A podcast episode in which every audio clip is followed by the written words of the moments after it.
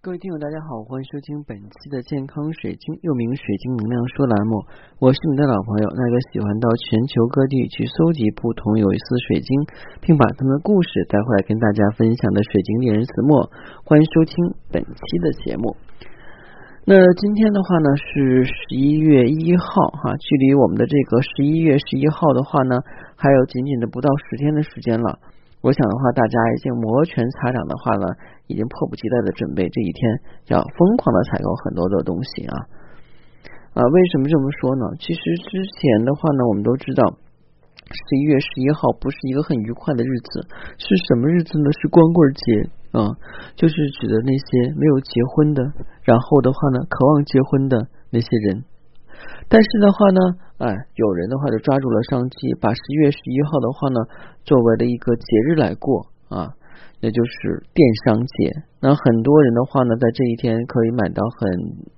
就是准备很久，但是一直不舍得买的东西，因为其实要降价很多。其实我也考虑有没有先提价再降价的可能性。当然的话，如果那个东西的话，你很早就看到放到购物车里边，你就可以观察到它的价格区间波动。当然，好像我们很多人的话都没有这种想法。有的时候我想到了就会买，嗯，然后突然觉得有打折的时候呢，再去挑东西，这是一种啊被迫性刺激消费。什么叫被迫性刺激消费呢？就是。呃，因为觉得打折我才会去买，但是并没有去买东西的需求。那就像我一样，我我之前的话啊，包括现在也是这样，就会买一些东西，然后觉得可能会用啊，比方说啊，这个起瓶器啊啊，可能买好几个啊，或者说是小镜子呀，哎，可能会送人啊。但是的话呢，虽然价格也不是很贵，积少成多嘛，有的时候我们会发现家里面堆了很多没有用的东西，但是呢，一到便宜的时候或打折的时候，就忍不住还会买啊。周而复始的话呢，就会陷入一种怪圈，就是觉得便宜再买，便宜再买啊，而且的话呢，要打折的时候一定要买买买啊，不买的话总觉得亏了很多啊。如果双十一那天过得太淡、太过平淡，或者没买着什么东西的话。嗯，有的时候会觉得在办公室里边都抬不了头，因为大家都买了很多新意的东西啊，而自己什么都没有买。嗯，这就是一种挺虚荣的这种表现哈啊。为什么今天讲这个呢？因为的话呢，每年双十一很多人都会剁手而买一些很多不需要的东西。当真正的话呢，你发现家里堆了一堆东西不需要的时候，想把它变成钱已经不可能了啊。当然，如果你想选购天然水晶或神秘物品，不妨加我的个人微信。我的个人微信是每期音频节目中的文字介绍里我的英文名 R O G E R X C 一九八六。加我的时候，请备注“水晶听友”，要不通不过。那在这一点上的话呢，我觉得水晶还是比较好的啊，因为它不像衣服，只要你刚从商场买走以后的话，它立马就不值钱了。因为二手衣服的话呢，没人要啊，除非的话是那种。皇亲国戚或者明星穿过的衣服啊，当然前提是你喜欢那个明星，你会觉得那个衣服很值啊。如果你不喜欢的话，你会觉得，哎呀，别人穿过的二手东西，那怎么能要呢？当然，我们讲的话呢，水晶啊、玉器啊、珍玩啊、文玩、珍宝这样的东西的话，反而它是需要一种年代感跟历史感的沧桑，才会凸显出它的品质来的啊。你看那个拍卖会上的话呢，很少去卖新东西，一般都说的啊，这个有一二百年的，如万年多的历史，一千年的历史。其实所谓的这些历史的话呢，都是由于它有人类所记载的这些年限和被人类把玩的痕迹啊。那这样的话呢，就会觉得成为是古董啊，这是传世之宝啊，传家宝。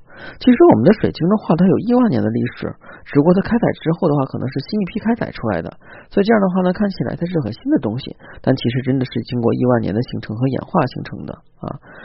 嗯，但是有的时候我经常跟大家讲哈，有些时候古董的话，你如果没那么大的福报跟着你能量的话呢，真的是不要碰，因为你真的不知道是谁拿过这个东西。但水晶就不一样，水晶是有亿万年的能量，但是它刚刚从大地之母的怀抱里边被开采出来，就像我们刚刚结的果实一样。那我就问你，如果的话呢，你家的那个苹果啊，被别人咬了一口，你会再吃吗？哎，不会再吃啊，因为觉得话很脏。即便的话呢，只是有人咬了一口，另外一面的话呢，很光滑如新，你会觉得很膈应。别人咬了的东西，你怎么能吃呢？对不对？那我们的水晶的话呢，就不会出现这样的状况啊。那因为它就是被开采出来以后的话呢，在短时间内啊，可能在商店里边或者一些其他地方的话呢，没有被人就是激活，但是的话呢，还是可以起到一定的这种装饰效果。为什么我在反复的强调这个激活的作用啊？因为的话呢，今天又有人问了，说老师啊，就是一个一个很好学的一个听友，他要开始问什么呢？他开始问的话呢，说老师，这个水晶洞是不是可以消磁？就是说可以净化家里的一些手串啊、吊坠啊什么东西？我说可以。但说老师，你之前讲水晶洞不适合放到家里边，那这些东西的话呢，是不是放到家里不好？我说放到家里边的话，如果你这些物品的话呢，能量它负性能量已经被消完以后，那这样的水晶洞可能就会消耗你们家的那些能量。或者说它能量很大，打比方说的话，你拿了一个非常大的水晶洞，有多大呢？差不多是一米多吧，啊，一米多水晶洞已经很大了，高是一米多哈，宽比方说是零点五米啊，也就是五十米左右，这种水晶洞就是比较大的了。那你在里边净化一个戒指啊啊，净化一个手链啊，那可不行啊，因为的话就是它会忽略这个能量，就等于是忽略不计。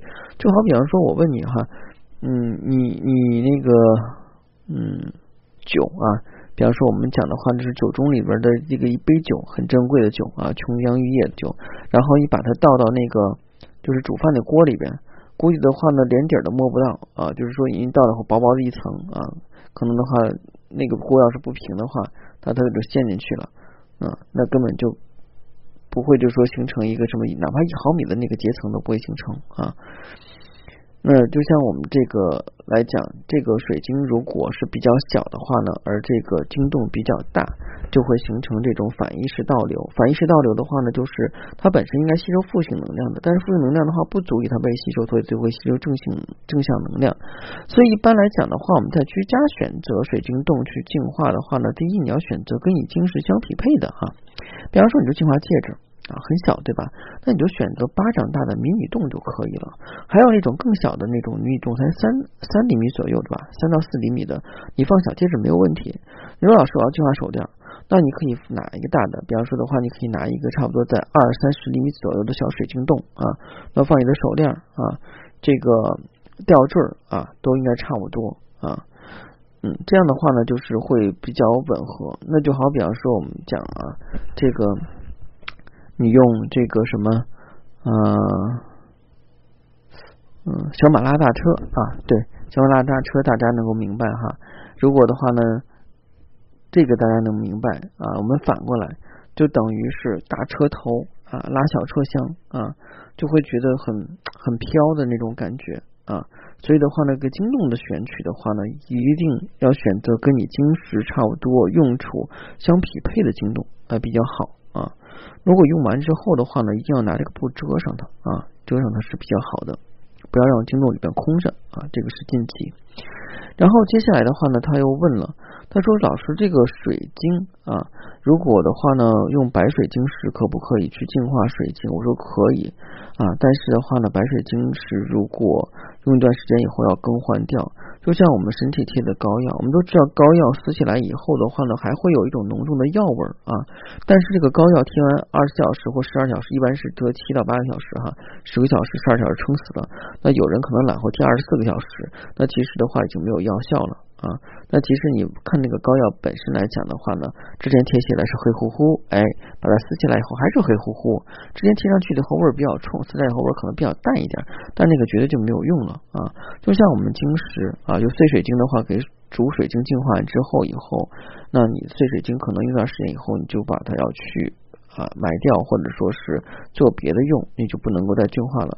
那就还是用电池，经典的电池理论。那我问你，你用废旧的电池，你留在家里干嘛啊？除非你做工艺品，但是很危险的，因为电池里边的话，如果稍有不慎流汤了啊，那个东西是有毒的啊，你也不会去留那个电池壳啊。我记得我小的时候，在缺少玩具的那个年代，当时捡到一个那种就是精包装的电池，就是那种东芝的东西版电池哈，它都是那个铁壳的那种，然后我就觉得，哎呀，这个好漂。漂亮啊啊，因为用的亮晶晶的，然后就觉得跟宝贝一样。其实电池里没有用了啊。那我们的晶石也是这样的，水晶啊，碎水晶的话也是这样的。所以定期的话是要换碎水晶的，这个跟你使用的频率有关啊。有人说老师这个是按怎么算时长的？您如果的话用的这个碎水晶净化的物品比较多的话，你就要勤换着点啊。如果去净化的少的话呢，或者那个东西比较小，比方说一个小戒指，然后你拿一大包碎水晶，可能用一年的话就够了啊。那如果的话，我是净化一个。大的吊坠或者手镯什么的全放那里边去了，那你的这个碎水晶可能它就是寿命会短一点，然后可能就要一两个月的话换一次，那个也不贵啊，那个东西的话呢是十几二十块钱的话一公斤啊，然后也不贵啊，所以的话呢你们可以这样干啊，剩下的水晶的话已经消耗完能量以后，你可以当鱼缸石呀啊，或者说是这个埋到地底下去都没有问题啊。这是解答了这个顾客的第二个问题啊，也是我们的听友的第二个问题啊。第三个问题的关于水晶会不会死啊？那水晶会不会死的话呢？其实我在这个课上讲过了，我说哪有永恒的生命啊啊？包括太阳系、银河啊，包括我们的宇宙啊，包括我们的这个太阳啊、月亮，都有一天的话会有能量耗尽的一天，对吧？那更何况的话呢？晶石又是大地之母的产物，说白了也是宇宙的产物，它也有能量耗尽的一天，所以肯定是会定会死的，只不过是时间问题。就像我们经常讲一个有意思的故事啊，就讲天上一年啊，天上一天，人间十年哈这样的。那我们水晶来讲的话，水晶死可能话在三五十年之后，它的能量会耗尽啊。前提是激活水晶能量体，如果不激活水晶能量体的话呢？水晶一般在两年之后的话呢，那就会慢慢消尽。激活水晶能量体的这个课程的话，在前几期的话录过啊，大家不妨可以找找关于水晶能量体的激活，可以搜索在搜索栏里边去搜索，应该能搜索得到啊。激活之后的话呢，可能就是存续时间会长一点，但是一样的话也会慢慢耗尽。它的耗尽会进入一个深度休眠状态里边，就像我们讲一个容器里边的，比方说我们讲嗯茶叶盒，很精美的茶叶盒，但现在大家都喝茶啊，去糖化喝茶，茶叶盒里的茶叶没有了，那个盒子留的是摆着很好看，但是它失去了本身的意义，那就需要买新的茶啊来补足。那我们这个水晶的话呢，嗯，它在短时间内的话呢。啊，能量没有了，所以它要一点点的去吸收能量，最后的话，能量吸收好以后，它又复活了这种状态。就这样的情况下的话，可能我们以人类的寿命是等不到的，因为水晶认为的话，我需要一百年才能把我充好。那人类的话，寿命过百年吗？不过，对不对？当然也有那些百岁老人啊，那是另当别论的啊。我们只是讲一些普通的这个案例啊。那这这这个问题的话，也给大家答复了啊。这个水晶是会死的啊，嗯，但是激活的水晶的话呢？它的这个能量消耗会慢一点啊，比如说的话呢，呃，会晚点死啊啊，这个大家都听明白了啊。那今天的话跟大家分享的其实就是关于啊那个听友的问题啊，因为我觉得我给他一个人也是答，给别人也答类似的问题，与其这样的话，我不录期节目出来啊，这样所有人都可以听啊，因为有求知欲的人还是比较多的啊，这是一件非常可喜可贺的事情啊。好了，今天的节目就到这里。如果你想选购天然水晶或神秘物品，不妨加我的个人微信。我的个人微信是每期音频节目中的文字介绍里的英文名 R O G E R X C 一九八六。加我的时候，请备注“水晶听友”，要不通过。谢谢大家，再见。